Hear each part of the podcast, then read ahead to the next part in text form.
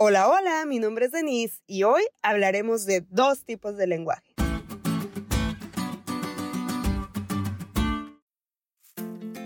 Seguramente has escuchado o usado la palabra literal, que significa que algo está conforme a la letra del texto, es decir, en su sentido más obvio. Por ejemplo, sufrió del corazón. En un sentido literal, hace referencia a que alguien padeció una afección cardíaca. Pero también existe el lenguaje en sentido figurado, y es el que se usa cuando las palabras se apartan del significado habitual y buscan una especial expresión. Por ejemplo, sufrió del corazón. En sentido figurado, puede hacer alusión a que alguien padeció una afección amorosa. Luego entonces, si tu crush te hizo sufrir del corazón, porfa no digas, literal me lastimó el corazón, porque no aplica el sentido literal. Pero bueno, el punto es que la Biblia en ocasiones se expresa en sentido literal y otras en sentido figurado, es decir, simbólico.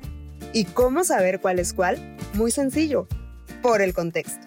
Apocalipsis 6 del 9 al 11 que a la letra dice, Cuando abrió el quinto sello vi debajo del altar las almas de los que habían sido muertos a causa de la palabra de Dios y del testimonio que ellos tenían, y clamaban a gran voz diciendo, ¿Hasta cuándo, oh soberano, Señor, santo y verdadero, no juzgas y vengas nuestra sangre sobre los que moran en la tierra?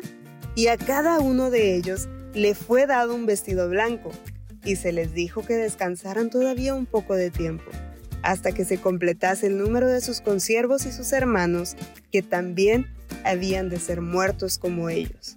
Es un texto aparentemente contradictorio, ya que algunos lo leen en sentido literal y otros en sentido figurado. No tendría que ser contradictorio si leemos el contexto más allá de una frase o cita aislada.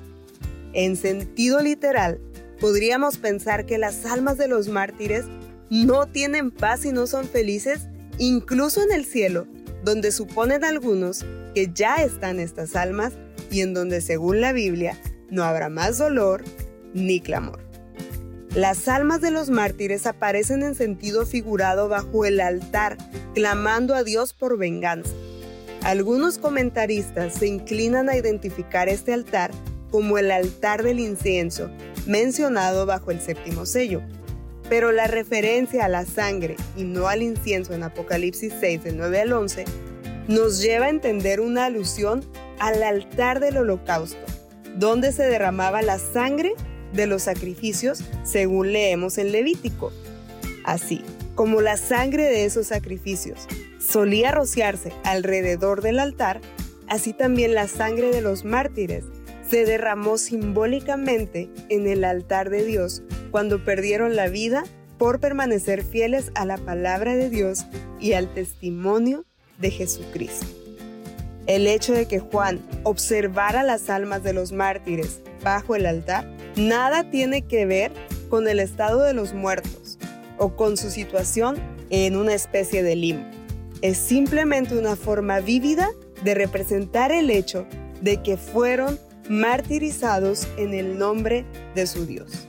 Como ves, no siempre aplica el literal, pero tampoco siempre aplica el figurado. Que Dios nos dé de su Espíritu Santo para entender su palabra como un todo y no como citas aisladas. Por ahora, es importante que sepas que Dios, en el día final, pagará a cada uno según sus obras. Si sufrimos aquí, reinaremos allá porque Dios nos da la certeza de que vindicará a sus mártires.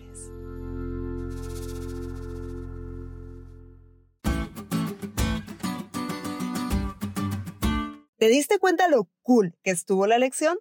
No te olvides de estudiarla y compartir este podcast con todos tus amigos. Es todo por hoy, pero mañana tendremos otra oportunidad de estudiar juntos.